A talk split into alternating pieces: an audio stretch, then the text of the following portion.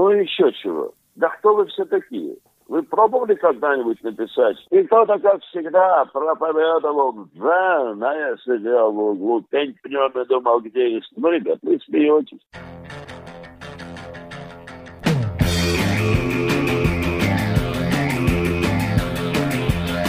Нам всем нужен кто-то, кого бы мы могли любить. И если хочешь, ты можешь полюбить меня. Всем бывает нужно кого-то побить. Помучить, покалечить или даже убить. И если хочешь, ты можешь погубить меня. И нам всем бывает нужно поплакаться кому-то в жилет. И если хочешь, ты можешь взять жилет у меня. И нам всем бывает нужно быть лучше других. Умнее, красивее и сильнее других. И если хочешь, ты можешь быть лучше меня. Но если вдруг мы все станем в чем-то лучше?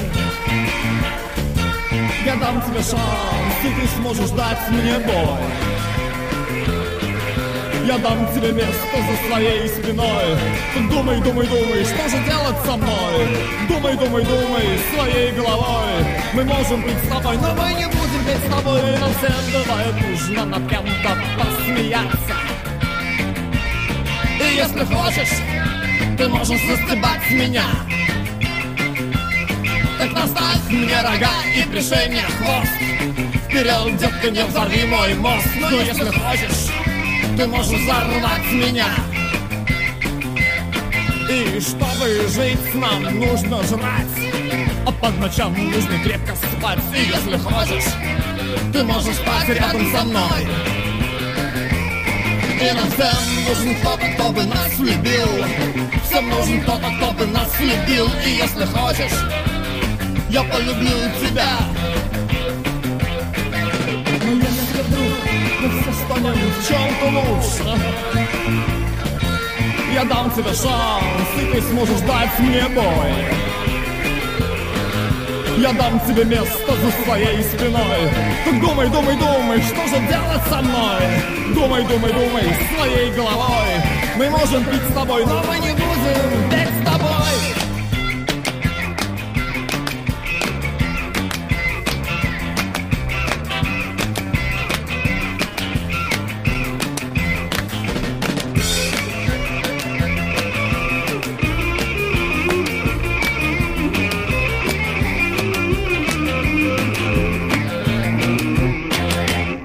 Всем здравствуйте!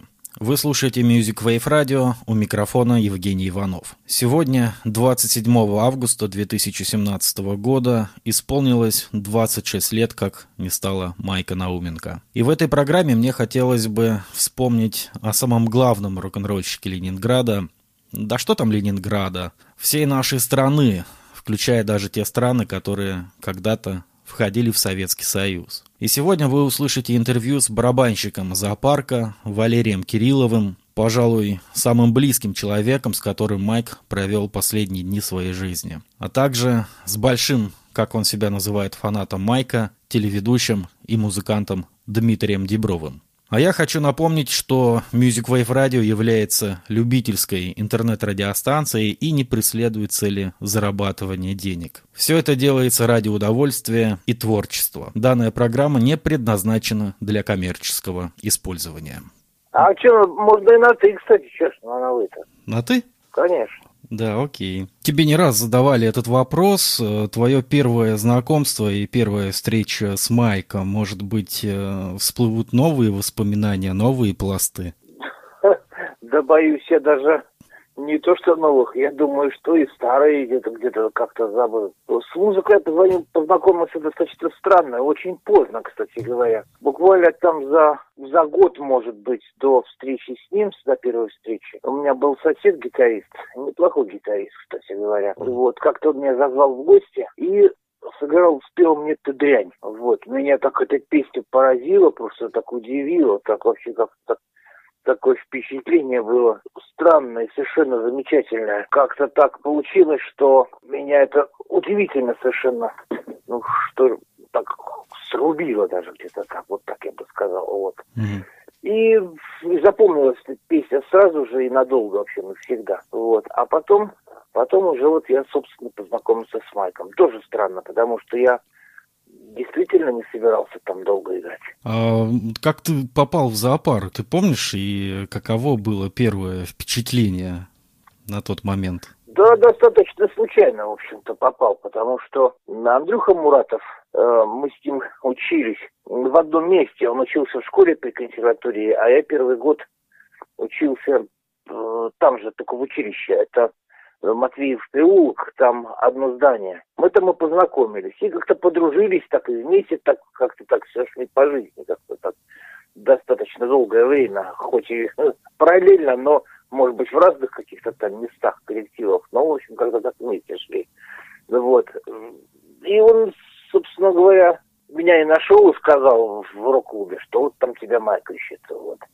Потом-то я узнал, что меня рекомендовал Женя Иванов покойный, кстати говоря. Угу. Ну, мы говорили об этом. Да, да, да. Когда с Цоем разговаривали, про Цой говорили. Но Майк и тогда я... уже слышал вот эти вот э, песни 82 -го года, когда да, ты играл. Да, Майк тогда уже слышал и мое выступление в джунглях. Вот. И он слышал Сойер. Собственно, он мне потом об этом и сказал, что, говорит, я вот слышал там тебя. Вот. Uh-huh. вот. Ну и вот э, встретились мы на концерте джунглей как раз вот я был. Вот. И, в общем, кузина американская, ну, семья Майка ее помнит, и, да, да и многие ее помнят. Вот. Она говорит, соглашайся, соглашайся. Mm-hmm. Вот. Ну, я как-то так договорился с Майком, что я пойду играть на две недели. Вот. Потом прослушивание мы устроили, меня прослушивали. А как ну, проходило это прослушивание? А это было на точке у Сережи Киселя на улице Марата. Там клуб у него был, он там был то ли замдиректора, то ли еще кем-то, не помню сейчас. В общем, он там работал. И у нас там точка была, там вообще куча замечательных вообще команд была. Вот. И там вот, собственно говоря, я до этого там как бы у меня был свой проект, вот, была такая группа Дуктус, и мы там, в общем, делали всякие музыки. Ну, и такие, и сякие, и, в общем, всякие разные. Ну, это инструментал, инструментал, да, насколько я понимаю? И инструментал мы делали, и делали такие песенки, играли. Mm. Вот, и с моей э, женой Олей Дамущу тогда мы тоже экспериментировали, что-то делали. Но, к сожалению, записи почти все пропали к сожалению, к большому записи пропали, и только, только ну, то остались кое-какие, ну, что ж там поделать, ну, так, так ничего. Вот, ну и туда, в общем, пришли мы, а поскольку позвали меня и еще и Серегу Теселя позвали на бас, uh а Серега-то как раз в Дукстасе со мной и играл, вот. И поскольку позвали, значит, и Сережку Теселя, вот, то мы вдвоем там, как бы, так сказать, по очереди как-то там прослушивались на, на этом месте. Ну, что, сыграли там эм, какой-то легкий рок-н-ролл, еще там что-то, еще там что-то. Я вот сейчас не помню, но что-то... Помню, что я очень неважно сыграл.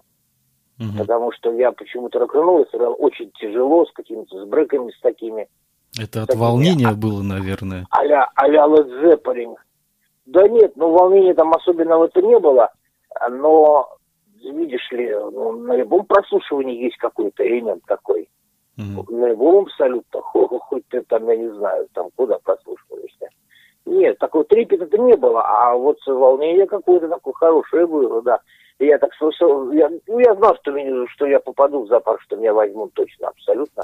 Я не знаю, почему я знаю, я был уверен абсолютно. Mm-hmm. Вот. Но, но волновался немножечко, да, было такое, да. Влепил там брейк какой-то из Led Zeppelin, там совершенно легкий рок-н-ролл, там нафига-то. Мне потом Сашка говорит, то ли Сашка, то ли Майк, э, кто-то из них сказал, что ты такие брейки не надо играть тут. Я говорю, не буду больше. Это типа лестницы в небо, да, Led Zeppelin? Нет, там что-то мы играли легкий рок-н-ролл, а я какой-то такой. Ну, залупил такой очень тяжелый что-то, я не помню. Типа Black Sabbath, да? Ну, такое, да. Но помню, что я ЗЛЗ понял, почему-то mm. не запомнил. А даже не помню, что. Да, Сашка сказал, по-моему, то ли Саш, Сашка Хрыбунов, он сказал, что говорит, а, вот, сказать, такое больше не играет. Ну, уже, если бы сказал такую фразу, что понятно, что взяли уже. Ну, Храбунов тогда, насколько я помню из воспоминаний, из документальных фильмов, он э, говорил, что руководил, скажем так, э, музыкантами в группе в основном большому счету, да, да. Потому что, да, в общем, в общем, так оно и было. Но он, он так, он делал музыку просто там, а потом в институте пришли, он первое время так побаивался. Ну, здесь там училище учился в каком-то, я там тоже там дипломированный специалист. Ну вот, но потом-то он, потом-то мы, мы с Сашкой сразу нашли общий язык. Mm-hmm. Моментально. То есть он взял гитару, я там взял палки, и мы начали на его диванчике, там, на его подушках, потом он мне собрал, чтобы было проще играть электронные барабаны такие, то есть там малые, там еще. Он собрал сам там датчики просто под подушку за, mm-hmm. засовывали мы и так репетировали, чтобы не ну, Да. Тогда же на эстраде очень часто э, такие барабаны использовались. Да, но уже да, такие да, профессиональные, да. скажем так. И с Сашкой мы моментально нашли общий язык. Угу. То есть, то есть моментально, то есть там все было хорошо.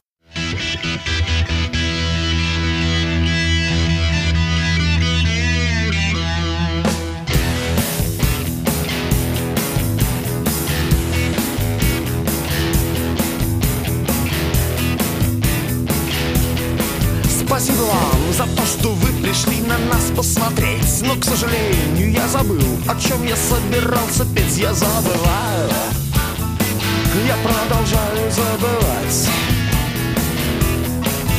И когда я забуду все, тогда я начну вспоминать. Я забываю говорить, я забываю промолчать, я забываю сделать то, что я успел, но обещать я забываю я продолжаю забывать. И когда я забуду все, тогда я начну вспоминать. Я забываю тексты песен, чужие и свои. Я забыл свои права, причем, наверное,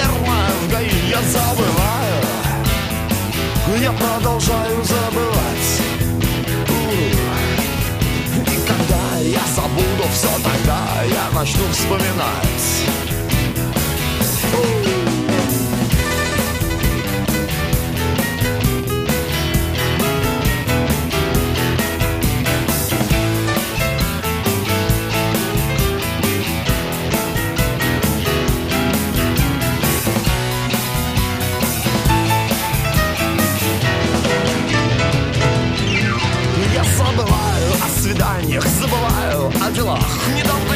Забыл о том Что я по уши в долгах Я забываю.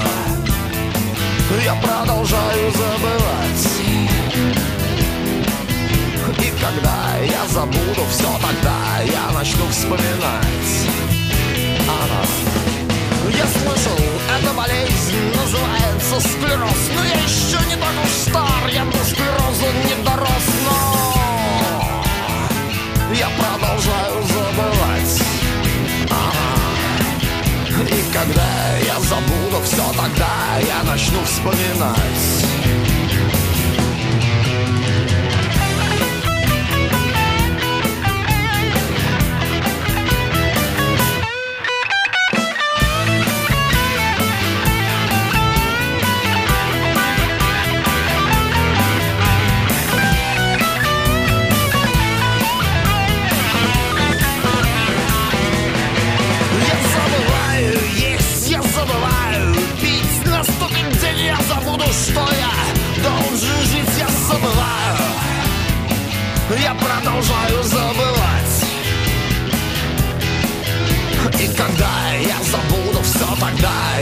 начну вспоминать ага.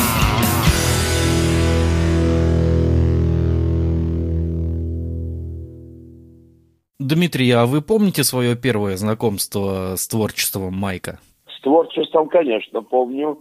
Ростов-на-Дону, 70 седьмой, наверное, год, 78-й, возможно, комиссионный магазин. Дело в том, что э, при социализме был такой институт распространения передовой эстетической материи. Назывался комиссионный магазин. Туда форцовщики и матросы сухогрузов сдавали на продажу импортные магнитофоны. Зная такое дело, Э, эти прекрасные продавцы, чью обязанность ходила демонстрировать товар лицом, вертели на этих грандиозных э, магнитофонах, названия которых сегодня уже, боюсь, людям ничего не скажут. Среди них э, Тандберг, Таной, заметим, Угер, вот Телефункин, боюсь, что эти уже названия ничего не значат, а вот тогда эти никелированные чудовища вертелись. Ну, Pink Floyd обычно игрался, Deep Purple. Uh-huh. Э, ну, а где еще было это услышать? И вдруг среди Pink Floyd и Deep Purple я, студент Ростовского университета, простаивавший часами в комиссионных магазинах, купить это было невозможно, а послушать было можно. Вдруг услышал, прощай, детка, детка, прощай, ты на прощание налью тебе чая. Фантастика! Такого я вам э, уже цитирую другого гениального петербургского поэта, такого в Костроме у нас не видел никто. Но это была фантастика. Это даже не Андрюша Макаревич э, сегодня битва с дураками. Нет, нет, нет. Это другое. Это был Майк. Вот тогда я впервые его услышал. Ну, а спустя 30 лет я уж постарался выдать свою версию этой чудесной песни. А есть э, какая-то песня Майка, которая вас глубоко засела и не отпускает? Э, все. Все прям? Практически все. Да, да, да, да. Вот мне кажется, у Майка сбоев-то и не было. Ну, среди э, всех песен, ну, давайте разбираться. Во-первых, это «Прощай, дед». Угу. Когда мне было 17 лет, я, дурак, думал, что это песня о том, как какой-то интеллектуал трахнул девочку. Когда мне стало 40, я вдруг понял, да нет же, это хемингуэйская тоска. Это невероятная тоска. А я сказал тебе все песни, которые я знаю. Я пою последнюю, о том, что кончен бал, что одному быть плохо, лучше быть вдвоем. Но я устал и стар. Я мечтаю об одном, но что я попробую угадать. Это Хемингуэй, ребята. Вот э, потом я боготворю сладкую. Кстати, при подготовке своей пластинки на лирику Майкл. Я вот э, очень хотел сладкую Н сделать, но не смог. Мне кажется, что сладкая Н это уже не просто рок-н-ролльная песня. Это доктрина. Это мировоззренческая конструкция. Послушайте, вот жить надо так, как э, живет лирический герой песни «Сладкая Н». А когда я пришел, ты спала, но я не стал тебя будить и устраивать. Сегодня я подумал, а как это важно, где и с кем ты провела эту ночь, моя сладкая. То есть он ее любит настолько, что ее походы совсем не мешают ему боготворить э, свою избранницу. Ребята, это не цинично, это фантастически, э, ну дайте мне сказать, духоподъемно. Угу. Ну, мне также очень нравятся выставы. У меня, кстати, есть аранжировочка. Каждый день ты просыпаешься с мыслью, а не последний ли это день. Вот, э, э, вот еще что. Служебные псы и служивые люди научились так мех стрелять. Вот послушайте, эта песня стоит дорогого. Но да, она одна из последних она, можно сказать, она хоть ра- ра- ранее была записана в середине 80-х годов, насколько я понимаю, но она стала пророческой для Майка. Вот мы с Валерием Кирилловым общались на, ну. эту, на эту тему. Вот, и она для жизни Майка стала пророческой, потому что в ней... Да, ну, очень... Не то, что она была ранее, нет, вот как раз это одна из последних. Это музыка кинофильма, если вы знаете дискографию. Да, конечно. Понимаете, какая штука? Э, гибель Майка имеет э, тысячу легенд вокруг себя. Вот Гарик Сукачев, который, кстати, фильм про Майка хотел сделать, не знаю, на каком этапе сейчас его замысел, он со мной, кстати, это дело обсуждал, я считаю, что и стоило бы. Может быть, нам надо бы отойти еще дальше от Майка, чтобы про него сделать фильм. Может быть, как э, Лев Николаевич Граф Толстой про войну 12 -го года написал только в 60-х, я сейчас имею в виду «Война и мир», это наша эпопея национальная. Возможно, мы про Майка еще тоже эпопею увидим. Киношную ли, литературную ли, не знаю какую, но, может быть, действительно лицом к лицу лица не увидать. Дальше увидится на расстоянии. Ну вот Гарик, например, говорит – ну, не знаю, на чем он основывается, я Дуга цитирую, что якобы Майк пал э, жертвой собственной славы. э, на которую, кстати, он ведь и не мог и рассчитывать в то время. Тогда рок-н-ролл был святым занятием. Это вот сегодня рок-н-ролльщики ездят по московским клубам, мать твою, как если бы Киркоров какие-нибудь. А, ну, а тогда нет. И вот якобы на Невском человек подошел, сказал, ты же Майк? Говорит, да. Ну, вот распишись на пластинке. А это единственная была пластинка, что была выпущена мелодией. И дал ему якобы пластинку. Майк якобы стал расписываться, а тот ему дал между глаз. И Майк упал на Невском. Кстати, пролежал, говорят, 4 часа, никто не подошел даже. А, да, подумаешь, алкоголик лежит. А эти вот, умирал-то великий поэт. Ну, якобы так. Я не знаю, господа, насколько точно. Вам, петербуржцам, это, э, может быть, более известно. Вот, он стал как раз э, жертвой э, вот этой, будем говорить, славы, этой известности. Э, выстрелы не в том деле, не в том дело, что пророческое, а просто она гениальная, вот выстрелы. Это, ну, это прям баллада. Майк уже просто не делал radio-friendly. Он уже не вписывался в формат трех минут, а это уже полотно. Оно вне времени, там, по-моему, 7 минут идет выстрел. Ну да, эта песня, она гениальна э, во всех смыслах, во всех отношениях. Но Майк-то был инте... да, интеллигентным человеком и скромным, если мы с вами говорим о Это удивительно, но Майк говорил на многих языках, и больше всего на немецком. Майк даже переводил... Ричарда э, Баха. Да, да, да, он даже с английского и с немецким. Он переводил Томаса Мана. Ну, правда, этот перевод нам неизвестен. Ну, сам факт, что э, переводил это стоит дорого. Впрочем, для Петербурга это не новость. Слушайте, вы все там гениальные в этом Петербурге. Вот ну, вы... в любом случае это так. Вот вы снимали фильм э, в 2003 году, если я не ошибаюсь, «Питерский рок» э, с Гребенщиковым. Ну, да.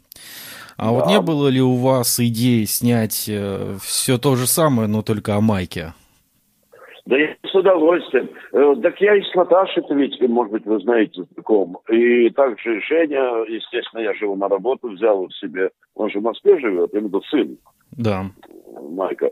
Вот, и уж я сделал все от меня зависящее, чтобы Женя как-то нашел э, работу на телевидении, не знаю, вот, не, не пошло, но в любом случае.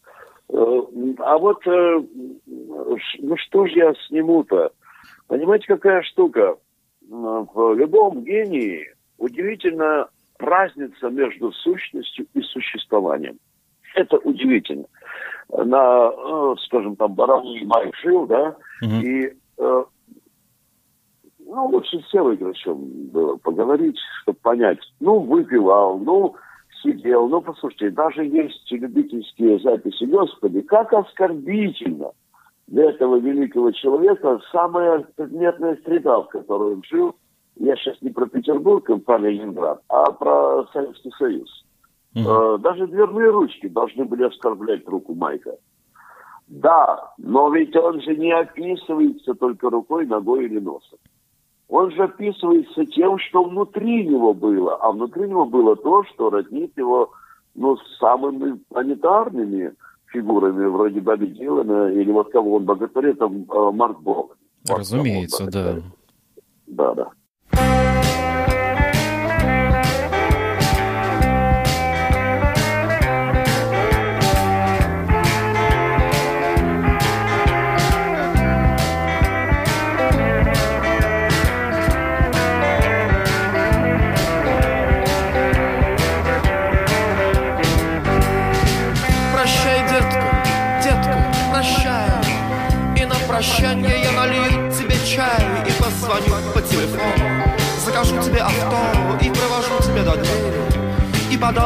Пальто и поцелую невзначай И пошепчу. Прощай, детка, прощай. О, ты так очаровательна И не скучно ничуть, но устали друг от друга. Нам нужно отдохнуть на раз поярче губки и подведи глаза. Надень мой старый макинтош Возможно, будет гроза.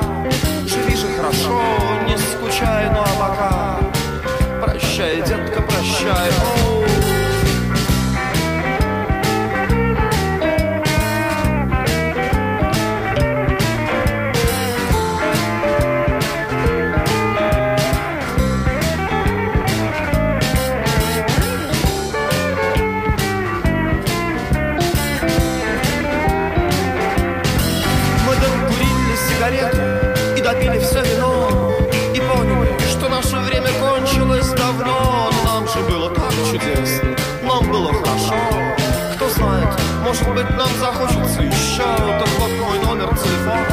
Звони, не забывай, ну а пока Прощай, детка, прощай, я спел тебе все песни, которые я знал. И вот пою последнюю про то, что очень мало, про то, что одному быть плохо, что лучше быть вдвоем. Но я разбит и слаб, и я мечтаю об одном. О чем? Попробуй угадай. О, ты права, чтоб ты сказала мне. Прощай, детка, прощай. Вот я помню одного из одного э, твоего воспоминания ты говорил, что первое время работы с Майком тексты, которые он пел, ты не разбирал. И ну уже да, потом ну, уже... Ты сказал первое время. Первый год. А, целый первое год время. даже, да. Первый год, да. Первый год. Почти ровно год я не слышал ничего.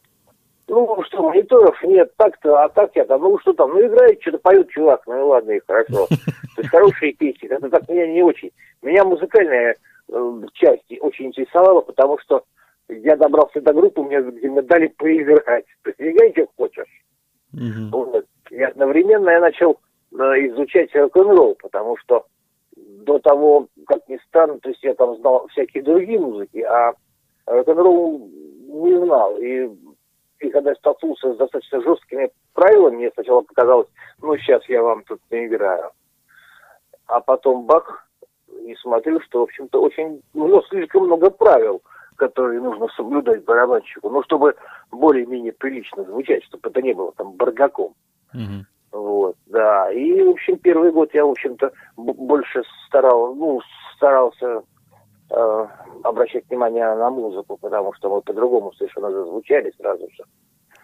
Вот, ну, потому что когда группа четыре человека и приходит двое новых, да, новых, да еще вдобавок это не просто там двое новых, а ритм-секция, где члены которой не знакомы сам между собой, по большому счету. Потому что то, что мы играли э, до того Сережка вместе, это, конечно, здорово и хорошо, но мы не были, не, не сложили, мы не были готовы к этой секции на тот момент. А вот э, до появления тебя в зоопарке ты вообще зоопарк э, слышал до этого? На пластинках вы в записи? Да, да, да. Да, конечно, слышал. Конечно, слышал, но внимания не обращал абсолютно. Угу. Ну, я не знаю, это так же, как вот сейчас там слушаешь, что-то там несется там откуда-то. То есть ты знаешь, да, о, там хорошая музыка, то есть равно внимания особо не обращаешь. Угу. А, св... так. а свое первое выступление с Майком э, как э, проходило у тебя? Первое выступление с Майком, значит, у нас было такое очень серьезное. Это был аквариум, зоопарк и кино. Это в рок-клубе было?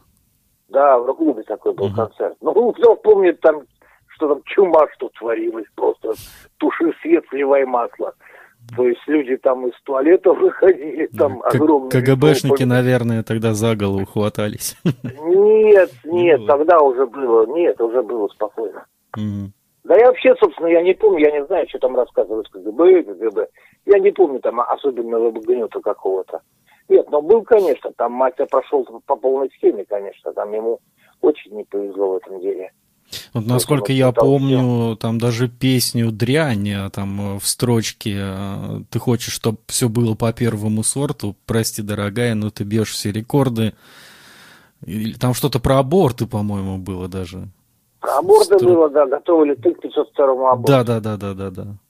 Ну и что, ну сейчас этим ничем не удивишь, а тогда что-то вот... Ну тогда да, тогда это все очень жестко что, было. Так нельзя, это, мол, не культурно так петь. Ну, это ерунда. Да, так могли представить к любой фразе. Угу. Такие были времена. Мол, ну, надо вот там, допустим, два раза там пристать. Угу. По разнарядке. Вот они и пристанут к тебе два раза. А... Неважно к чему. То есть это не... Ну да, были, конечно, шероховатости.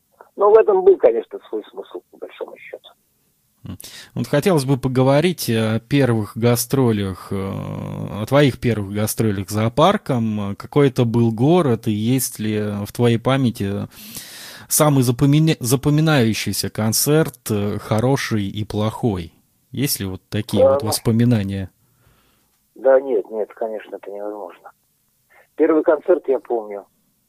Первый гастроли Первые гастроли. Зоопарком, зоопарком. Первые гастроли. Что-то я и не припомню даже. Боюсь, что я сейчас не припомню. Нет, наверняка припомню потом, но сейчас не, не, мне что-то кажется, что это был Челябинск. Вот мне почему-то кажется, что это был Челябинск.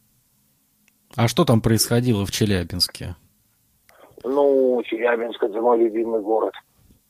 Там был э, директором рок-клуба тогдашнего, был главный психиатр Челябинска Валера Суханов. Ага. Ну, мы на «ты» хотел, мне, конечно, в папа годился, но мы как-то так получилось, что мы на «ты». Угу. Вот, уни- уникальный совершенно человек. То есть, да и вообще там, там было замечательно в Челябинске, потому что это просто город такой, ну, никогда не знаешь, что там Валера придумает, какие там какие-то экскурсии, там, скажем так, какие-то приключения. Каждый раз все было раз, разное, но безумно интересно. То есть эм, программа отдыха была всегда фантастическая. То есть один раз там какие-то были ночные сауны, там с какими-то душами, там просто огромных размеров, и все это там на нас вот несколько человек. Ну, вот, другой раз это были посиделки в подземном гараже в каком-то там, значит, безумном, вырытом, ну вот, э, на частной территории. Какие-то подземелья тайные, такие бункеры, знаешь. Угу. Ну вот там чуть ли вот как американцы от войны там, значит, это строят. Постоянно были какие-то такие сюрпризы с его стороны очень приятные. Мне так казалось, что он так несколько даже наблюдал за нами. Вот. Такой, Но такой самый лучший райдер получается. Ну, он сам нам устраивал. У нас райдер, какой там у нас был райдер? Не было никакого райдера. Не, ну я Это говорю, вот если сравнивать с нынешними, да, все как-то очень А. э, дос- Да, достаточно да. банально. Гостиница, номера, люкс, не люкс, а тогда вот э, ты сейчас рассказываешь, э, там и бункеры подземные, и гаражи, там вот это все. Нет, мы там не жили, мы их посещали. Нет, конечно, не. Жили мы в гостинице. Э, В гостинице всегда он э, очень приличный в Челябинске были всегда. Единственное, что там вот была ис- история, когда Сашка в водке заварил, заварил чай крепкий. Да, была история, потому что э, были тяжелые горбачевские времена. Э, Сухой боролись. закон. да, с алкоголем. И бывали такие гостиницы, куда, чтобы поселиться, нужно давать подписку, что, значит, если тебя заме- за- заме- э, заметят а, пьяным там или заметят, что выпиваешь, а, то тебя сразу выгонят. В чистополе в любое время суток, короче, вот такая действительно была. И на работу еще сообщат, нет? Ну, нет, на работу-то нет, на работу нет. А вот зоопарк, э, ну, если опять же возвращаться к, ругу- к клубовской теме, э, насколько я понимаю, зоопарк э, немного сторонился тогда рок-клуба. Нет, нет. Не было такого? Потому что вот я вот недавно Мне пересматривал... тоже вот было интересно, потому что когда я читаю, допустим, а, майковские интервью какие-то старые, и еще там что-то, я, я иногда проскакиваю такое не то что пренебрежение, а пренебрежение рок-клубом, рок-клубом, а проскакивает, ну, такое что-то такое, а вот рок-клуб там, а, а, а, а. Нет, на самом деле Майк достаточно, достаточно точно и четко посещал собрания субботние. Если он сам не мог, то меня отправлял. Севка Грач одно время, вот, пока он у нас был директором, он там ходил на собрания. Вот, то есть так нет, и про клубовская жизнь, в общем, так, не то, что мы были в курсе, а мы, собственно, ею и жили одно время. Ну, Мгм. потом, конечно, уже отдалились, потому что, ну, потому что наступил такой момент, когда все меньше и меньше команд стали ходить в руку. Вот если э, отстраниться так немного от Майка, ну, ты можешь рассказать о каждом участнике зоопарка? Потому что о Майке очень много известно, а вот как-то вот о музыкантах, которые с ним играли, э, достаточно ну, мало Храбунов информации. гитарист. Сашка Храбунов гитарист. Это, конечно, уникальный совершенно человек. Он спаяет и сделает все, что хочешь. Вот. Он даже, даже, он даже работал на иностранные фильмы, по-моему, американские. Ну вот, разрабатывал там новый звук примочек и всяких штук. Это было в в, в начале нулевых годов, там где-то так вот, да, насколько я помню. Ну вот, и он уникальный гитарист в своем плане. Вот, то есть для Майка он сделал очень много, там, действительно много. Вот, и придал зоопарку очень такое странное звучание, которое, в общем-то, а, моментально а, узнается. А, Илья Куликов, ну, что тут говорить. Тут это, это собственно говоря, человек-машина. Это человек обладал, обладал таким драйвом, таким чувством ритма, что играть с ним, ну, просто я забывал, что есть басист. Это было просто удовольствие. Это, это, ну, это что-то такое было. И он был, собственно говоря, соучредитель группы «Зоопарк». Собственно, «Зоопарк»-то собрал не просто Майк, там раз захотел собрал, нет. «Зоопарк» собрали они вместе с Юрием Куликовым. И они были соучредители этой группы. Вот. Потом, значит, э, Данилов барабан, барабан, барабанщик. Ну, это совершенно, совершенно замечательный барабанщик. Для зоопарка абсолютно, вот это мое мнение было, если будет, для зоопарка он подходил много лучше, чем я, это точно. Потому что многие вещи он играл намного лучше. А почему он ушел и, из зоопарка? Ну, как он закончил институт и по, по, по, по уехал домой жить. Там же, в общем-то, и Сашка, и, и Данилов, они же, собственно говоря, приезжие студенты из Петрозаводска были. Так что первоначальный зоопарк, он наполовину вообще карело-финский, можно сказать, карельская группа. Вот, так что можно сказать так, да, да. Сережка Кисель, ну что, ну понятно, да. Мне он как басист был интересен со стороны того, что он владел там такими привычными для меня на тот момент приемами игры на бас-гитаре, более привычными, то есть такими, э, там современными всякими, там слэпом, там еще там всякими штуками. Ну вот, э, то есть мне было с ним играть приятно, скажем так, потому что было все понятно и просто. Ну, можно еще вспомнить э, бэк-вокал наших замечательных и знаменитых э, девочек. Значит, это Наташа Шишкина, Михася, и Галина Скрипскигина. Она есть в Словенике, она есть в Фейсбуке. Мы иногда там переписываемся редко-редко. Ну, вот. ну и тот, кто собирал, собственно говоря, э, бэк-вокал, это трио было. Это Саша Донских. Александр Петрович Донских. Да. Вот, Саша Донских. Ну, он был специальный человек, он обладал а, большими очень познаниями, был где-то одно время очень близок с Майком по духу. Сделал он тогда вот для той программы многое, ну, практически все. Mm. Если брать вокал, я имею в виду. А это у его вокал звучит э, на песне Ромы Пепсикола? Нет, там поет Майк, а в смысле там эти всякие вопли и подпевки? Да, да, да, да. Вот это дай, да, дай, да. дай, дай. Это, да, это да, его, да? Да, да по-моему, да. Угу. Это, это до меня делали, но, по-моему, да. Ну, там же узнаваемый же голос.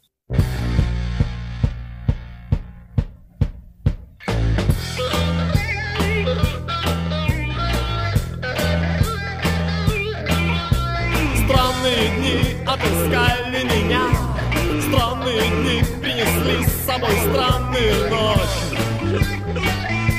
И запаха дня кто был виноват, кто запер рай и спустился в ад. Кто, кто, кто поставил мне детский мат в эти странные дни.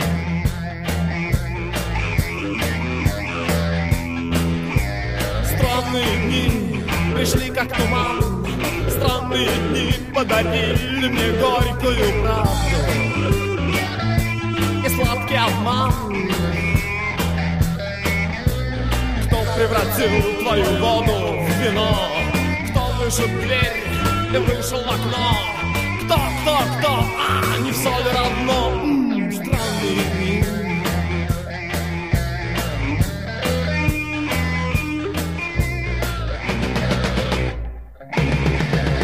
Зачем ты считаешь, кто сколько взял? Кто сколько выиграл, кто все проиграл? Кто взял все и ничего не отдал ove to strani dni.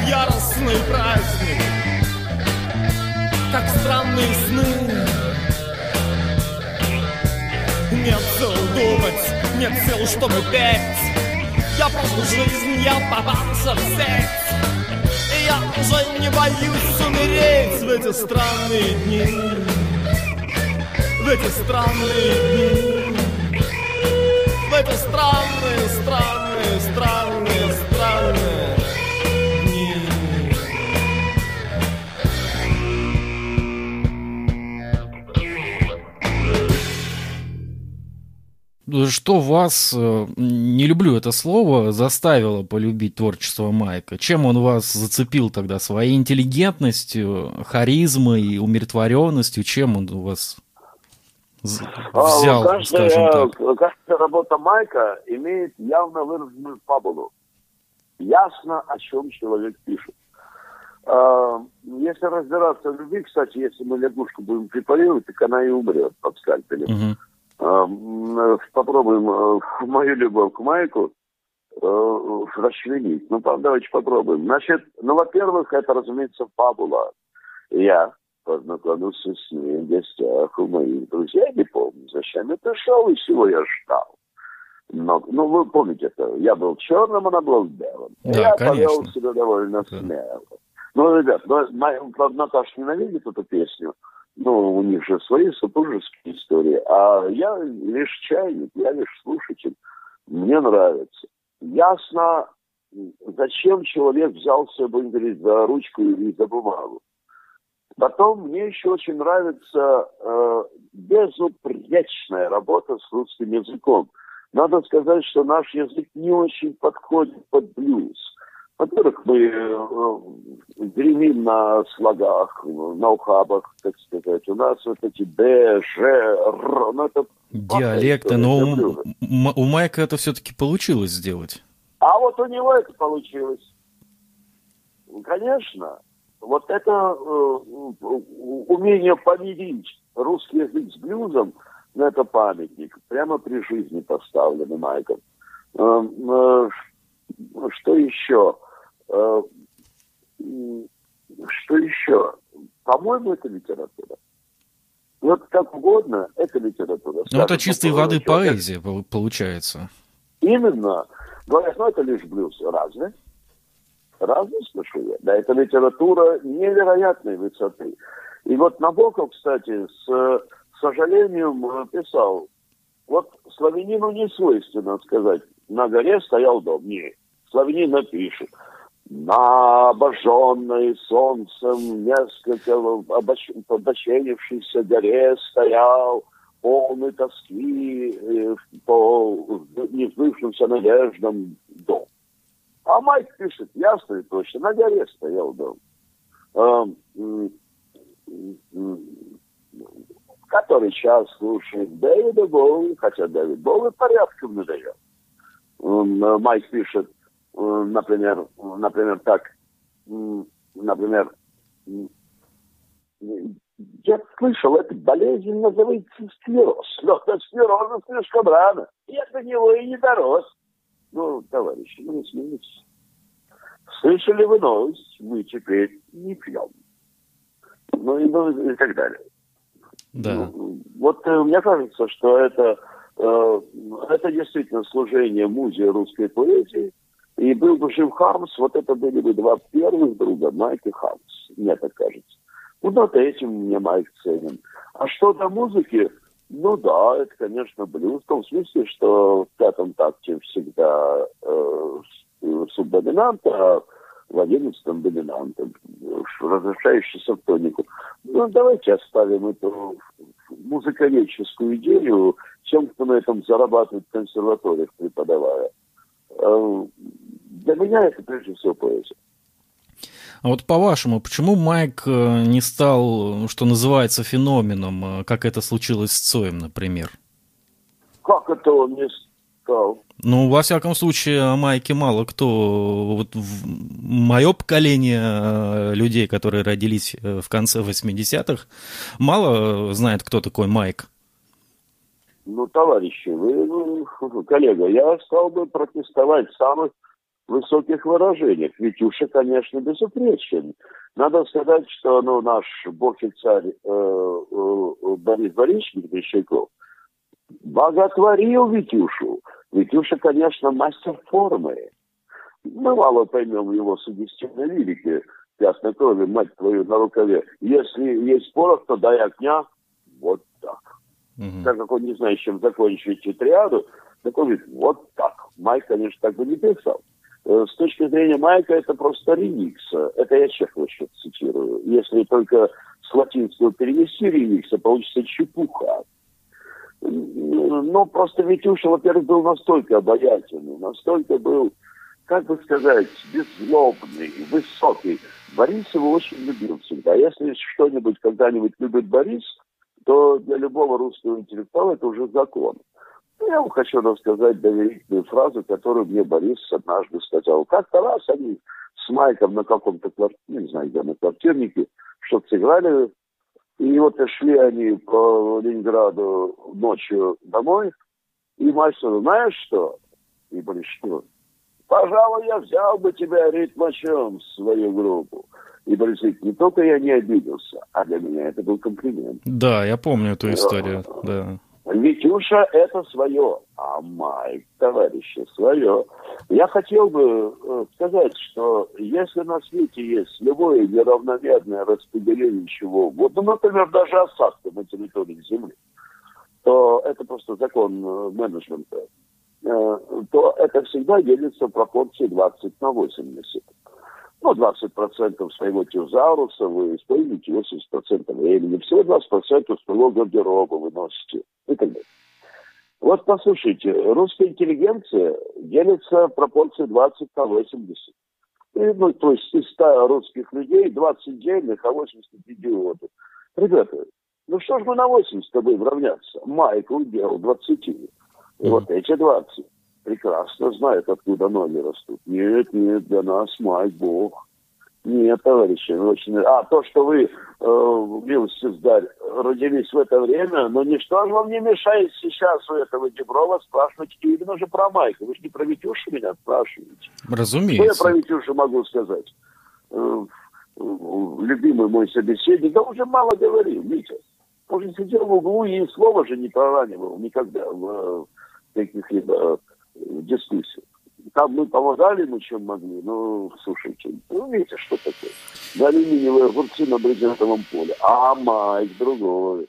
Знаете, я Майка два раза в жизни всего видел. Я не мог к нему даже подойти. Что Майк сидел один раз в Ленинграде на фестивале рок-клуба в 78-м, 80 седьмом. седьмом, кажется, да. Да вы что, в черном плаще вечные эти очки капли. Да вы что, к нему нельзя было даже подойти. К Витюше, пожалуйста, подходи, прекрасный человек, добрый. А к нему нет. Майк всегда знал себе цену. А второй раз я видел его в Подольске. Тоже нельзя было подойти. Ну вы что, Майк выходил. Даже если вы помните вот эту вот историю с гитарой, которую привезли ему специально из Америки, и для всех остальных членов Ленинградского рок-клуба, Майк тогда эту гитару не взял. Ну, это же э, Джоанна Стингли, ну, конечно. Ну, и еще чего. Да кто вы все такие? Вы пробовали когда-нибудь написать э, э, и кто-то, как всегда, проповедовал дзен, а я сидел в углу, пень пнем и думал, где есть. Ну, ребят, вы смеетесь. Майк, это, это тебе не Цой. А ну, вы ешьте Цоя, вам же это нравится. Цой жив, кстати. Ну, это ж понятно. Не, Майк это удел интеллектуалов. А вот нашему отечественному рок-н-роллу, как вы считаете, нужен новый Майк? Опа. Ну, знаете, э, мне кажется, да. Мне кажется, очень хорошо, что сейчас такая обстановка на дворе, которая напоминает 73 год, вот и хорошо. Надо бы, чтобы рок угнетали. Не, не дай бог это, конечно, сказать всерьез. Идиот, попробуй-ка накормить семью, если тебя угнетают. Но вот для творчества рок-н-ролл не должен быть э, частью плебса. Хотя он такими родился. Но нет, русский рок-н-ролл это нечто другое. Ведь что такое Гребенщиков? Что такое треугольник? Арнольд Шнапс идет по свету, зажав свой крюк в кармане брюк. Это же эстетический протест против, э, против недоумия, против э, царства э, застоя и затхлости, господи, неспособности рожать. Вот что это такое. Это Э, как Синявский на мои расхождения с советской властью чисто стилистически. И вот это как раз стилистическое расхождение. И, возможно, какой-то новый майк уже ходит по улицам.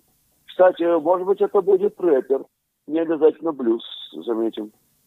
Ну, это, это да, может рэпер. это быть в любых формах. Да, это правда. Да, вот мне кажется, нужен, нужен. Ну как же не нужен? Знаете, мне не было радостно, мне было радостно за семьи моих друзей, э, что вот э, стали платить, ну, в Москве же в основном, э, деньги, вот за клубы, за их выступления, что рок-н-ролл пошел на... Даже в казино выступал рок-н-ролл. За семьи было радостно, а за рок-н-ролл не было радостно. Мой ближайший, любимейший друг Чиш – что же писал за эти жирные 90 э, э, нулевые? Да только железнодорожную лирику. Э, снова поезд. Вчера был на север, сегодня на юг. Снова поезд. Предполагаю, опять не заснуть. Почему? Да потому что же он все время ездит. Не выкидывай, мама. Мой чемодан, может, все время же ездил, чесал эти гастроли. Это для семьи хорошо. Как говорят, Барабану хорошо, капитану плохо.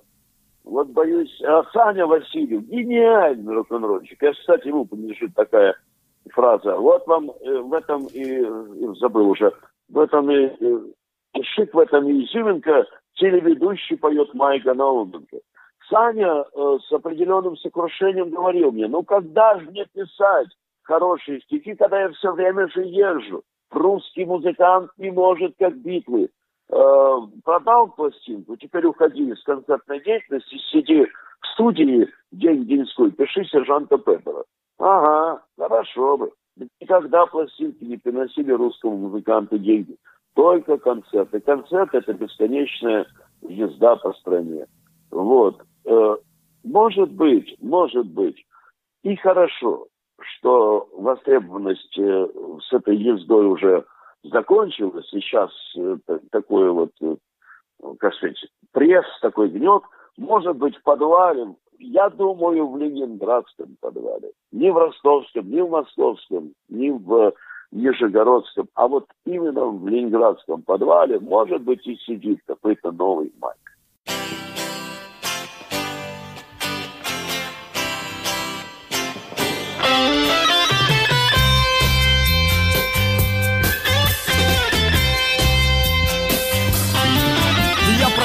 Проснулся днем, одетым в кресле В своей коморке среди знакомых стен. Я ждал тебя до утра. Интересно, где ты провела эту ночь Моя сладкая Энн?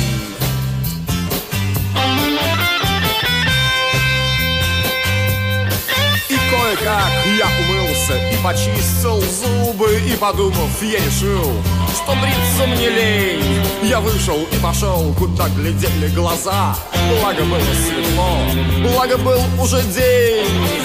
И на мосту я встретил человека И он сказал мне, что он знает меня. И у меня был рубль, и у него четыре. В связи с этим мы купили три бутылки вина и он привел меня в странные гости Там все сидели за накрытым столом.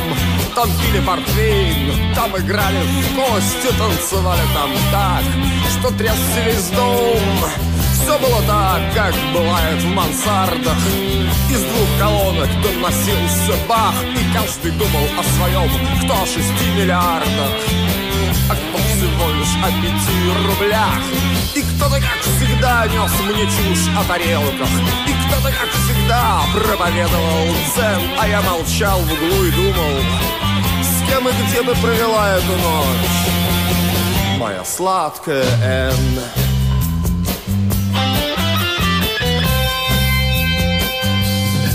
Не участие в общем в веселье я забился в кресло и подтягивал ром. А люди приходили и опять уходили и опять посылали гонцов в гастроном. И дамы были довольно любезны, и одна из них пыталась захватить меня в плен, а я молчал день днем и думал, с кем и где ты провела эту ночь, моя сладкая Энн.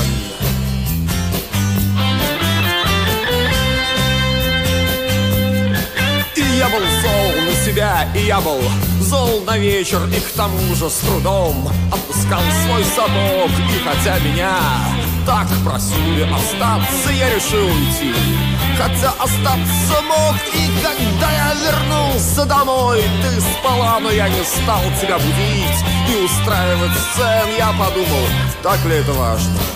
С кем и где ты провела эту ночь? Моя сладкая Энн.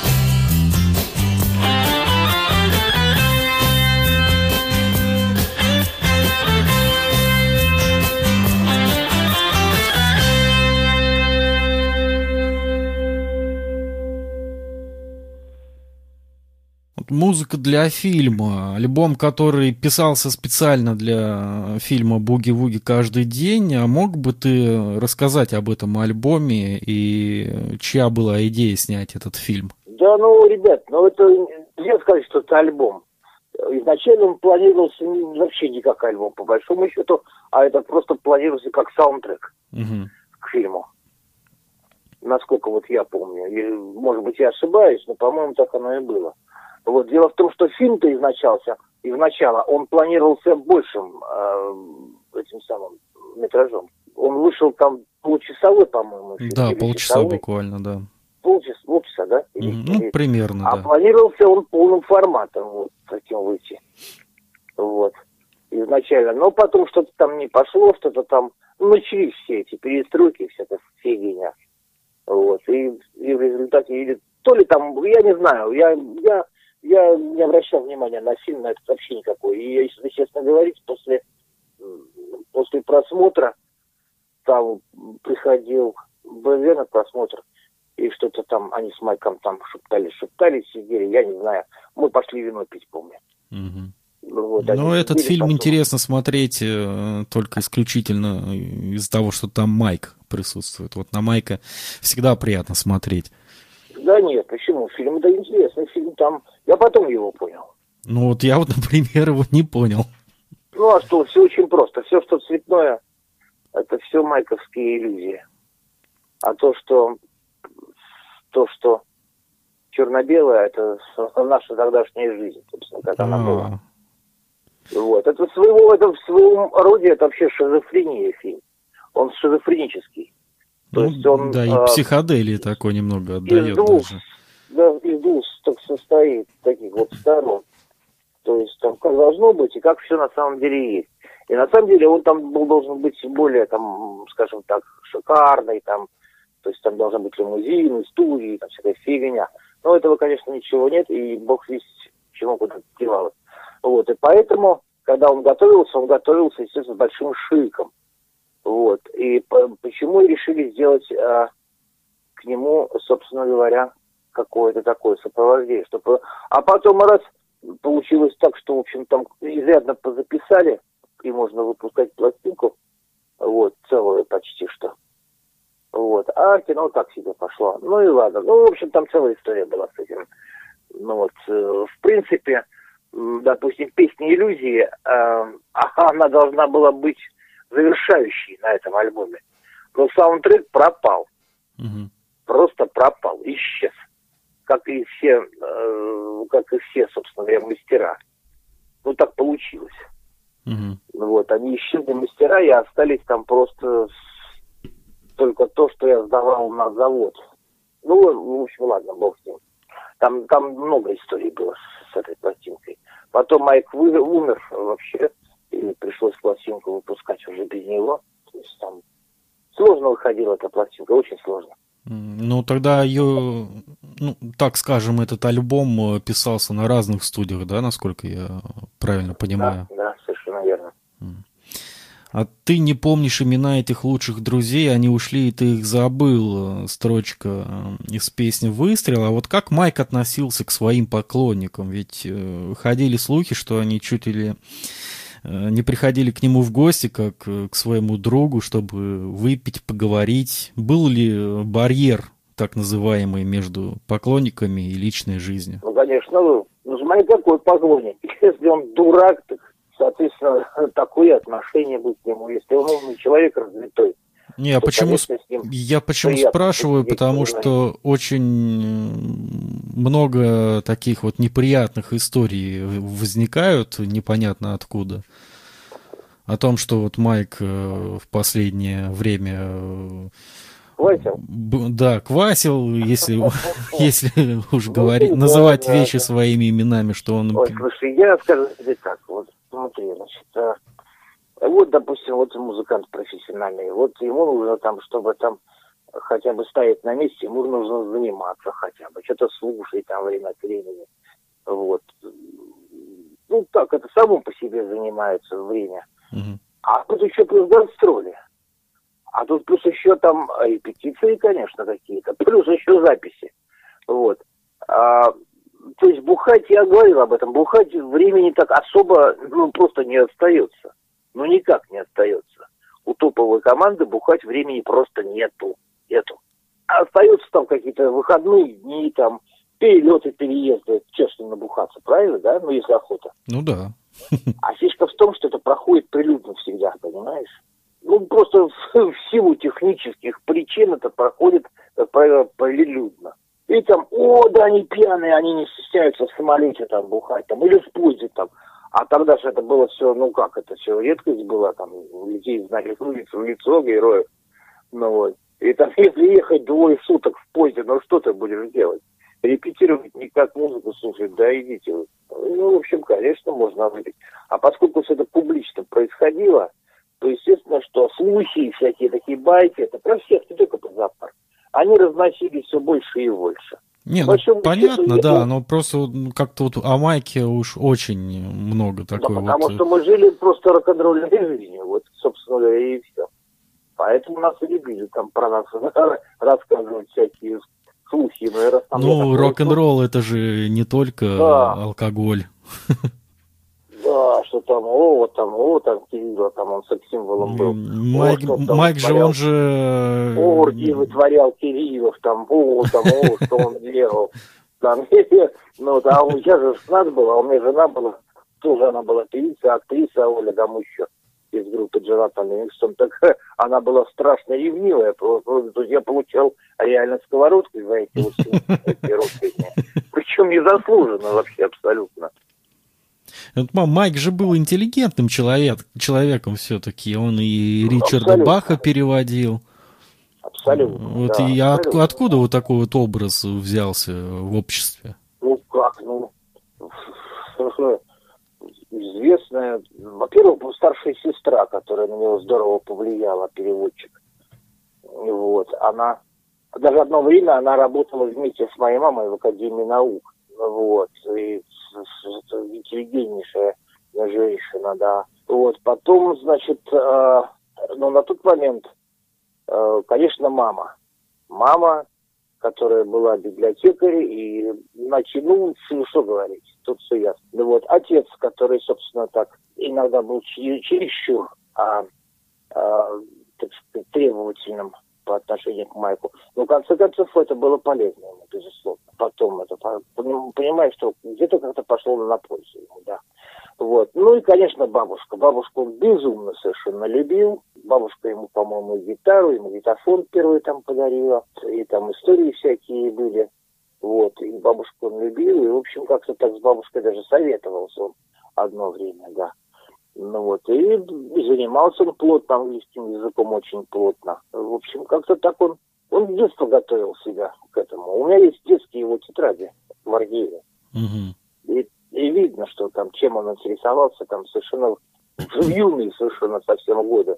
Это видно, что он уже тогда бредил рок-н-роллом. И что он будет рок-н-ролльным человеком, это просто было понятно сразу.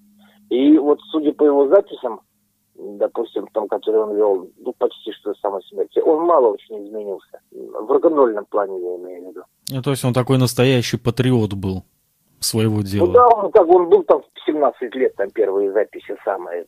Они просто там поменялись, стали более такими зрелыми.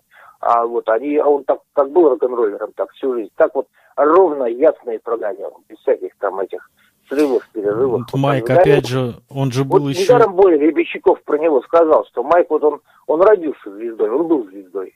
Он вот, еще вот и был... Я согласен абсолютно с Борей в данном случае. То есть Майк, вот он, как он, как вот он начал вот там, понимаешь, звездой, mm-hmm. так он и прогорел, ясно и ровно. Без всяких там этих... Звездных всяких болезней. Ну, да, Майк, он, он же был еще и таким принципиальным человеком. Я помню историю, кто-то рассказывал, что Майку, ну, каким-то вот музыкантам из, из рок-клуба, из Америки а, привезли гитары, и в том числе для Майка. Вот. И, по-моему, да, это да, Сева. Грач рассказывал. Да, это был Сева Грач, он рассказывал, что привезли гитару для Майка, он к нему пришел, они, они сидели, выпивали. Да, была такая история. Он, да, была такая история, он очень не любил вот эти все всякие протянутые руки и всякие такие заморозки. Нет, нет. Может быть, поэтому у нас и нету там э, на пластинке у Джоанна Сингей. Насколько я знаю, там они контактировали только в тот раз, когда Майк записывал видеоинтервью, им давал американцам. Uh-huh. А так, нет, я не, не, не припомню, чтобы как- как-то с ней контактировали особо. Нет, контактировали, конечно. Ну как, как, грубо говоря, как с членом рок-клуба точно так же. Ходишь ты там, ну и ходи. У нас свои самороки были, у нас свои... Мы жили своей группой, то есть у нас был, скажем так, культурный мир, свой сленг, свои шутки, свои разговоры. У нас был свой, да, можно сказать, что своя атмосфера, свой мир, можно так сказать. Меня спросили, что происходит со мной, и я не знал, что сказать в ответ. Скорее всего, просто ничего, перемен во всяком разе нет.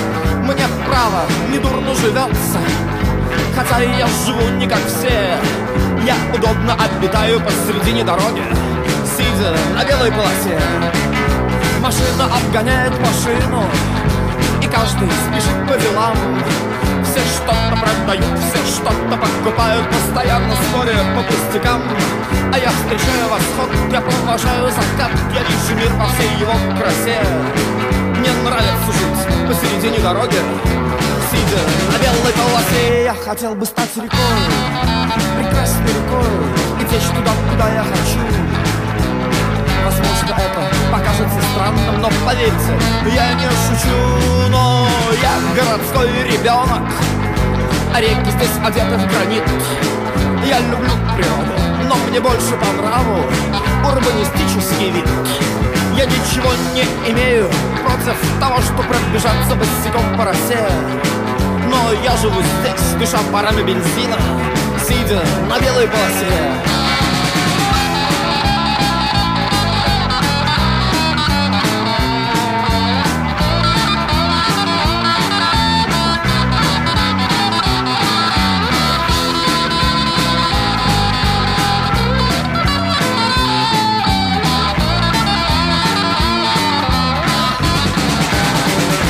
Хотел бы стать садом. Прекрасным садом и расти так, как я хочу. Возможно, это прозвучит забавно Но поверьте, я не шучу. Но при каждом саде есть свой садовник. Его работа — полоть и стричь. Работа прекрасна и даже безопасна Но желаемого трудно достичь. А я доволен любой погодой. Я счастлив в солнце, я рад грозе. и я живу так, как мне живется. Сидя на белой полосе Мне недоступна вся ваша спешка. Мне непонятен ваш ажиотаж. Я не вижу причин суетиться. Я не знаю, зачем ходить в раж. И я намерен жить здесь вечно. А нет, так почить в базе прямо здесь, прямо здесь. На этом самом месте Сидя на белой полосе Сидя на белой полосе Сидя на белой полосе Помнится, в одном из интервью Майк э, на вопрос, э, что такое рок-н-ролл, ответил, что рок-н-ролл это не интеллигентная музыка, которую порой играют интеллигентные люди. И, безусловно, Майк был интеллигентным и воспитанным человеком, но почему у многих слушателей зоопарка, э, слушателей Майка Наумника сложился образ такого некого рок-н-ролльщика, который берет э, с утра в руки гитару и начинает петь песни о портвейне.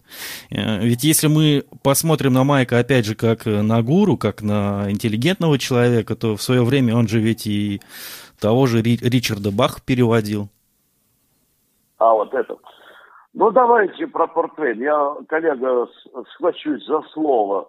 Слово же сказано. Угу. Ну, давайте конкретно укажем на строчку. Она ненавидит мо- моих друзей за то, что они приносят портфель. Если делаю что-то не то, она тотчас надевает пальто, говорит, я еду к маме. Хотя слово портфель здесь присутствует, но все ли видят, что речь идет о несчастливом браке. Знаете ли вы, что учитель, я говорю, сейчас буду, находил четыре причины горя, четыре обстоятельства трагедии, четыре выхода из них. И среди этих четырех был несчастливый брак. Порт Вейн здесь лишь, э, как бы сказать, предметные обстоятельства. Речь идет гораздо более глубоко.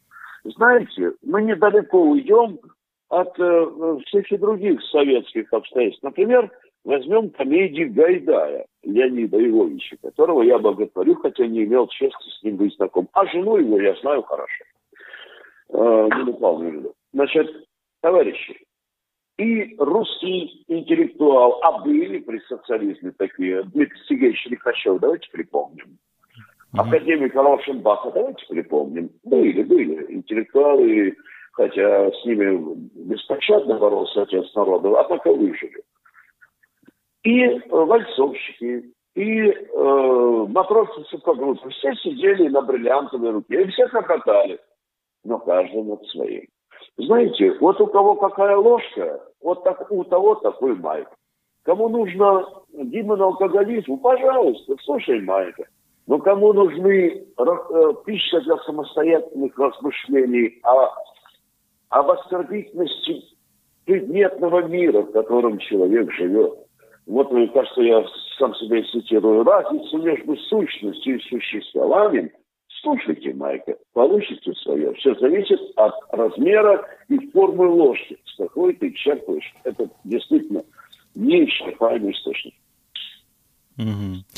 Давайте теперь немного пофантазируем и представим, каким бы Майк был в нынешнее время, чем бы он занимался, как вы считаете? А вот э, тут бы я доверился Саше Лепницкому, которому, конечно, куда как более посчастливилось, нежели мне, так как Майк был его другом. Может быть, вы знаете, он когда в Москву приезжал, у Саши останавливался. Да и чего было бы не останавливать, это я веду сейчас... Ну, там не только кино. Майк э, останавливался, там весь ленинградский рок останавливался. Да, это правда. Ну, вот мы же о Майке. Да. И Саня имеет право судить. И вот он вот как судит честно сказать, Майк не был аскетом. И не был он уж таким Рахметовым, понимаешь, который спал на гвоздях. Нет, это не так. Майк очень любил Роллс-Ройсы. Майк бы любил, я вам скажу, хороший, хорошую квартиру с мезонином на Невском. Бы как бы ему это понравилось, если бы его носили на руках, чего он, впрочем, вполне заслужил. Да вот, вот Господь не управил. Э, наверное, э, Господу были нужны его результаты, а не обстоятельства. Нет, Майк как раз, наверное, сегодня, ну, наверное, бы, мне так кажется, имел бы дачку, не обязательно на Капфера, но, разумеется, Лондон бы летал каждый божий день. Разумеется, Майк бы, э, хо, хо, хо, если платили, а платили бы ему сегодня за его гениальные произведения – Наверное, Майк, кстати, мог бы и писать для Макса Фадеева тексты. Он, наверное, мог бы для Витюши Дробыша. Кстати, это ленинградцы, консерватория Дробыш, между прочим.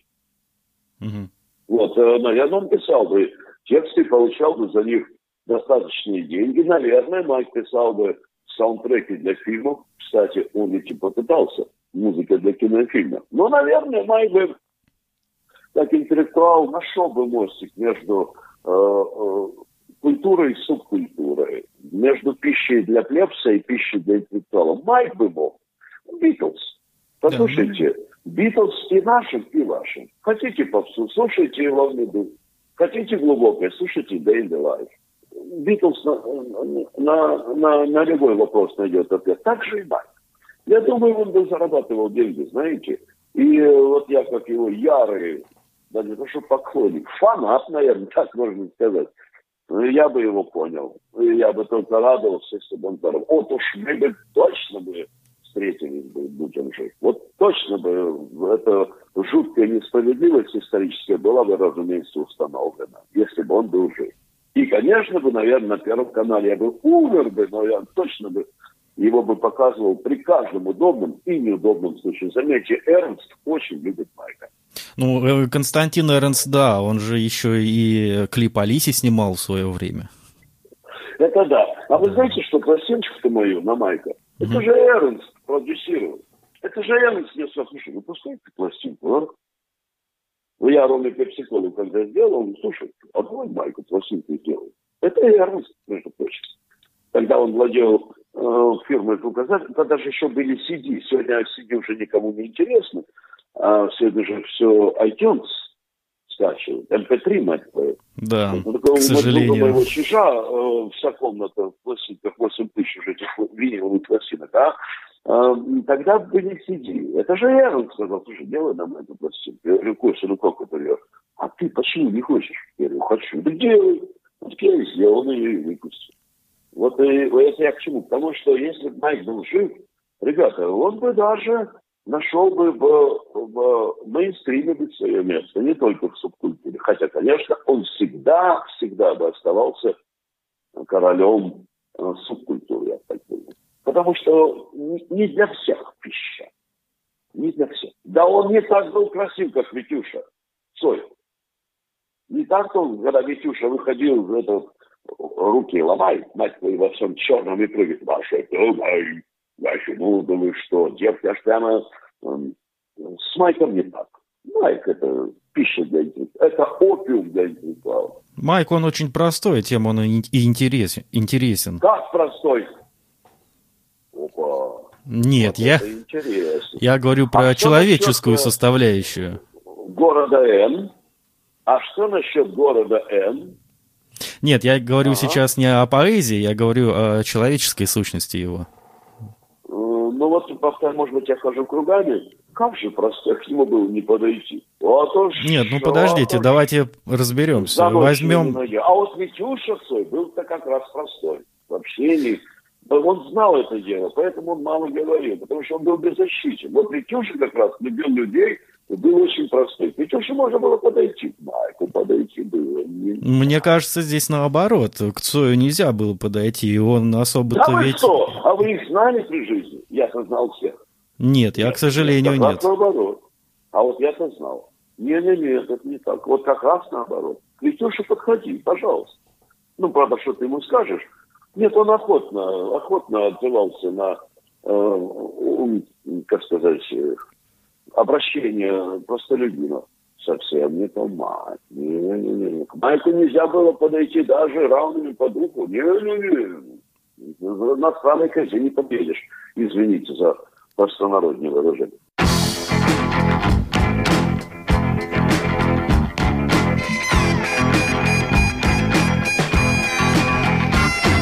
обычный парень, не лишен простоты. Я такой же, как он, я такой же, как ты. Я не вижу смысла говорить со мной. Это точно то же самое, что говорить с тобой. Я такой, как все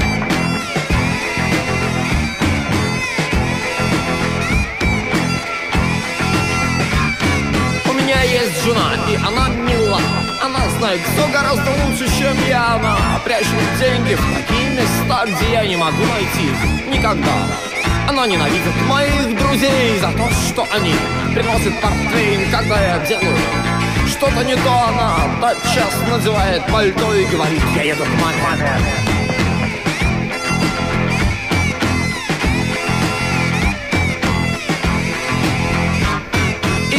У всех у меня есть друг. У него на стене повешен круг В круге нарисован мой портрет. Мой друг заряжает духовой пистолет. Он стреляет в этот круг. Этот круг мишень, он стреляет в него Каждый божий день. Я рад удружить ему. У меня миллион друзей.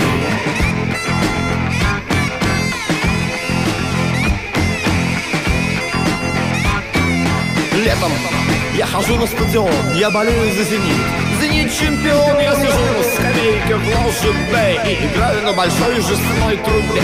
Ну дальше я слышал, что все выйдет не так И чемпионом станет «Спартак» Мне сказали об этом в Москве.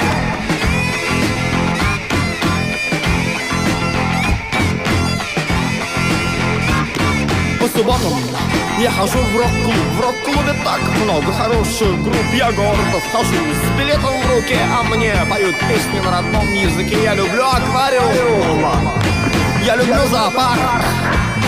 Я люблю секрет, я люблю странные игры. Я люблю кино, я не люблю землян. Я люблю только любительские группы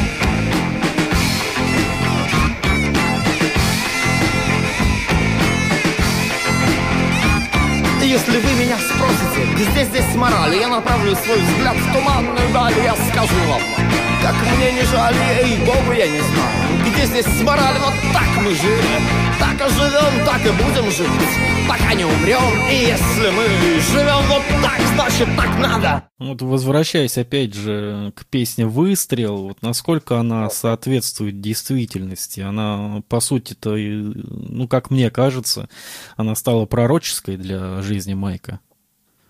Да, она же была много раньше написана, нежели Да. Звучит там в этом альбоме. Да, она раньше. Ну, вот так вот стало, да. Так, собственно говоря, я же говорю, что Майк родился звездой. Боря же не просто так сказал с потолка. Он, он уже таким родился, он уже все знал. Вот в одном из... Майк в 19 лет как-то сказал, что я знаю, в чем смысл жизни. И понял это в 19, по-моему, лет.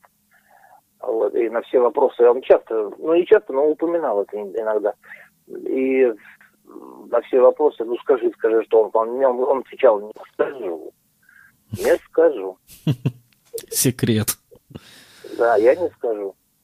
Вот в одном из последних интервью, если я не ошибаюсь, это было на выставке реалии русского рока в 91 году, и тогда эта выставка была посвящена десятилетию рок-клуба, и Майк тогда сказал, что у него есть материал аж на целых три альбома, и дайте мне только студию. А остались ли вот эти вот черновые записи тех материалов? Конечно, их много. Нет, я говорю, что материалы остались э, с, э, записи какие-то на бумажке. То есть тексты, какие-то цифровки кое-где. Но невозможно это все без майка разобрать, потому что а мелодическую линию помнит только он. То есть на пленку тогда это все записано не было, естественно. Нет, нет, не записывали. Нет. Он там для памяти что-то там м, чиркнет там где-то. Вот это все сохранилось, да, все там, там буквально там э, даже есть на, на, на салфетке ресторана даже есть. А у зоопарка были планы на будущее? Конечно. Вот Конечно, вы же тогда не, не выступали на десятилетие рок-клуба. Тогда Майк с БГ выступал. Да, собственно, и не собирался он там выступать вообще. А, то есть это все миф о том, что зоопарк не успел подать заявку на концерт. Да, ну, конечно. Да нет, ну, Понятно. там, конечно, миф. Что значит, что значит не успел? Уж для зоопарка там по-любому сделали бы исключение. Какая там заявка для зоопарка? Ну, что-то за анекдоты такие. Ну да. Мы бы пришли, нам сказали там, ребят, сыграйте тогда-то. Мы сказали, хорошо сыграем. Мы бы пришли и сыграли. То есть там, там я не знаю, там, может, кто-то играл тоже бюрократию какую-то. Фиг его знает. Уже времена такие были. Все стали менеджерами эффективными там и прочими. Вот. Это может быть. Нет, но для зоопарка это просто никак. Да. А просто там получилось так, что ну достало, уже достало играть. Просто достало. Мы устали. А Вот, и мы разговор... решили, что идите вы нафиг, давайте мы это как-нибудь там это э, просто разберемся на время и просто так это отдохнем и там Сашка уехал. Ну, как шесть лет мы бы не были в выпуске. Ну, как ты думаешь? Шесть лет не быть в отпуске. Вообще. Это, это нормально вообще так? Это ненормально, шесть лет вообще пахать без перерыва. А тут только мы собрались, и тут нате фестиваль. Да идите вы. Вот. А Майк просто пошел, они с Борей договорились и просто сыграли эту песню. Собственно, не, не знаю, что они там репетировали. Мне об этом Майк ничего не рассказывал. Нет, не знаю. А все равно потом, в то же лето мы еще работали. Mm-hmm. Мы же еще выступали, все равно. Один черт, там были еще концерты после этого фестиваля. Это не было последней записью. Ну, то есть это все бред, опять же, который ну, не выдумали. Бред, нет, ну просто если кому-то охота так считать, это красиво, это, сказать, да, э, красив, красивый уход хорошего музыканта. Ну, это присуще многим, тем, опять же, да, лицо. он начинал там, э, да, что там все братья и сестры как бы считается, там, когда начинал, и, значит, вот он с ним и сыграл последний, а потом ушел умер. Ну, если так нравится, ну, то, господи, да я сам за эту легенду. Ребята, так оно и было. Зуб его, клянусь. Ей-богу, ну че, че, ну так оно и было на самом деле. Ну да, потому что там, ну мы съездили в другие там гастроли там э, в Белоруссию. Ну это было печально совсем. Во-первых, ехали мы уже с Наилем поехали с Кадыровым. Угу. Потом э, администратор у нас был, был другой уже, не Сева а была Люся Волкова. Вот, то есть, ну, все было как бы хорошо, но как-то очень печально было все. Что-то не хватало там, фиг знает, я не знаю, но что-то не хватало. Что-то, что-то там не то было уже, как-то так, что-то там, как-то так. В общем, ну, я думаю, что просто это вот усталость и грусть печаль, она дала свое, и, конечно, никто в себя не пришел. Вот, не до того было. Задам личный вопрос, может быть. Вот да. Ты можешь рассказать о последних днях жизни Майка? Ну, писал он много, очень много писал. Но он писал и сжигал, насколько я помню, да, опять писал, же. Сжигал, много, очень, очень много сжигал. Что он там сжигал, я не знаю. Мы жили просто в, в одной квартире, но в разное время. Потому что я, он ночью писал, днем спал, а я наоборот, потому что мне приходилось там бегать, я тогда вот как раз Соевскую запись вот восстанавливал, и приходилось не днем бегать. Вот. И он как-то, может быть, просто ему нравилось писать в мое отсутствие. Mm-hmm. Вот. Не знаю, возможно. Вот. В общем, так получилось, что да, писал он, в общем, больше как-то сам, там себе сидел там за столиком и писал.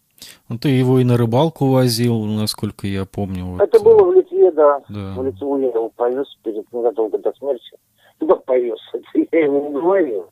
Тут неизвестно. Я вот недавно повез. ВКонтакте у тебя читал эту историю. Да, завтра как раз будет последняя. ВКонтакте будет последняя завтра зарисовка из, из этой, из, из литовской серии.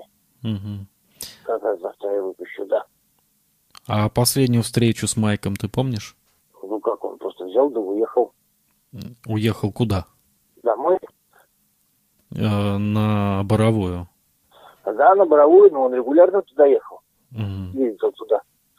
Потому что, во-первых, а, ну, мне он говорил, что я поехал с деньгами. Он не брал большие суммы сразу. Вот. Э, а он брал там какие-то на прожитие какие-то суммы. И у меня какие-то суммы там проскальзывали небольшие там на прожитие. Вот так вот мы и жили.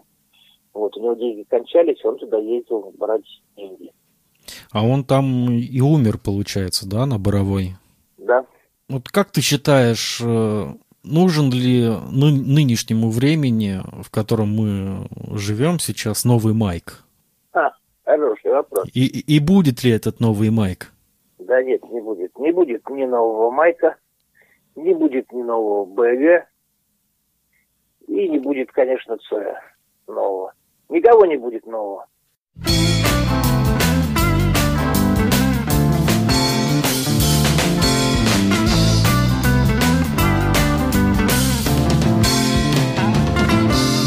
День ты просыпаешься с мыслью, а не последний ли это день? Ты чувствуешь себя так, будто у тебя на спине татуировка, мишень. И ты задаешь себе старый вопрос, ну и как будем дальше жить? И ты сам себе отвечаешь, все это глупости, их нужно забыть каждый день это Меткий выстрел, это выстрел в спину, это выстрел в упор. За все эти годы можно было привыкнуть, но ты не привык до сих пор. Каждый день это меткий выстрел. И выверен прицелоствор незнакомцы приносят к тебе вино, им лестно с тобой пить. И ты веришь, что все они хорошие люди, ведь иначе и не может быть. И они приходят, и они уходят, и прощание безмерно пылки. В конечном итоге тебе остается лишь грязная посуда и пустые бутылки. И потом они говорят о тебе, он мой лучший друг. Я с ним пил, а ты не помнишь имена этих лучших друзей. Они ушли, и ты их забыл. Они стреляют и стреляют метко, стреляют в спину, стреляют в упор. За все эти годы можно было привыкнуть Но ты не привык до сих пор. Каждый день это меткий выстрел И выверен прицелоствор Помнишь ли ты о том, как вы с ней танцевали в последний раз? Ты знал, что этот раз последний И ты не мог оторвать от нее своих глаз. И группа играла громко И в зале был притушен свет ты пытался объяснить ей что-то Но она лишь улыбалась в ответ. Вы ушли, когда вечер подходил к концу И ты помнишь, как сейчас? Ты сказал ей, отдай мне свою любовь Она ответила тебе, Бог подаст И это был самый меткий выстрел Выстрел в лицо, выстрел в упор. Это было давно, прошло столько лет Но боль не прошла до сих пор Каждый день. Это меткий выстрел И выверен прицелоствор Вчера вечером на улице ты встретил ее Еще не взошла луна И в темноте ты не видел ее лицо. Но ты же знал, что это была она Она танцевала на пустой мостовой. И оглянувшись, увидев, что вокруг нет людей Она остановилась и, обняв, поцеловала того, кто был рядом с ней. Она стреляла не целясь, но метко Выстрел в сердце, выстрел в упор. Тебе было больно и как-то неловко И ты чувствовал себя словно вор Каждый день. Это меткий выстрел И выверен прицел створ боишься выходить из дома? Ты начал бояться людей. Ты боишься знакомых и незнакомых учреждений и очередей. Лучшие друзья Любимые женщины, которых, как реки, не повернуть вспять. Служебные псы и казенные люди. Все научились метко стрелять, в тебя стреляют. Значит, не просто так в тебя стреляют, значит, ты заслужил Наверное, ты слишком опасен, мой друг. Не слишком ли долго ты жил? Одни стреляют, стоя, лежа с колена. Из-за угла, но всегда в упор Сколько раз ты уже умирал, так почему же ты жив до сих пор каждый день? Это меткий выстрел и выверен прицел створ. Но каждый раз приходит мать ночь, и вот когда ты ложишься спать, ты задаешь себе старый вопрос, ну а будет для завтра новый день опять